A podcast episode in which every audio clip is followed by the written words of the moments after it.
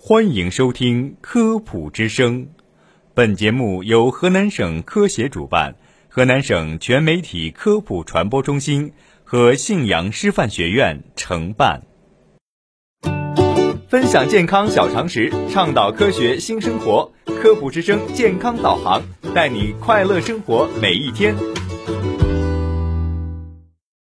人的正常睡眠分为两个时相。快波睡眠和慢波睡眠，慢波睡眠由浅至深，又可分为四期。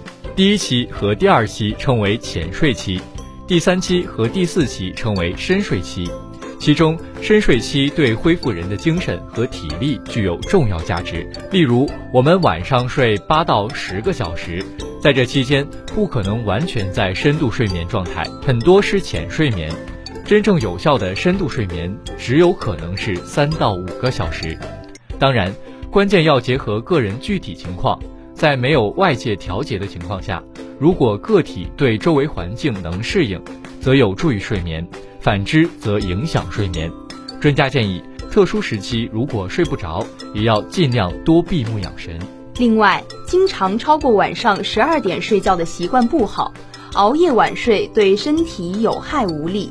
从医学角度来讲，通常人体的最佳睡眠时间是晚二十三点到次日早上七点，深睡眠时最好超过四个小时，浅睡眠时要少于三小时。由于人从入睡到进入深睡眠时通常需要三个小时左右，因此在二十三点进行入睡，在凌晨的两到三点时能进入全天的深睡眠时相。